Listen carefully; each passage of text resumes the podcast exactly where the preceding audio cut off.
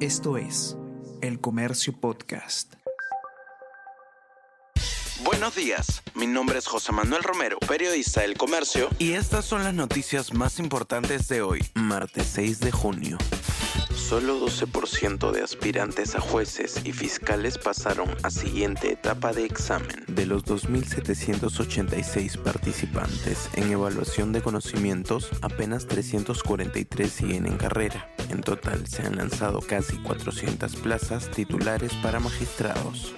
Castillo usó preinforme de OEA para tratar de justificar el golpe de Estado. Más pruebas de su delito. El documento se cita en el decreto de ley con el que pretendió oficializar el cierre del Congreso y convocar a elecciones adelantadas el Perú entre los primeros en muertes por dengue. Nuestro país se ubicaría en segundo lugar en Sudamérica en índice de mortalidad por dengue por cada millón de habitantes, según un estudio. Piura es la región más azotada por la enfermedad, donde se han aprobado clases virtuales debido a la situación.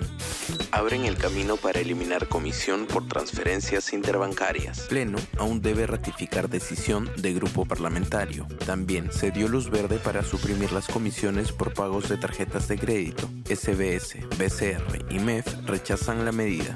Apple presenta gafas que controlan las apps con ojos y manos. Apple presentó unas gafas con tecnología de realidad aumentada, su primer gran desarrollo desde el lanzamiento del Apple Watch.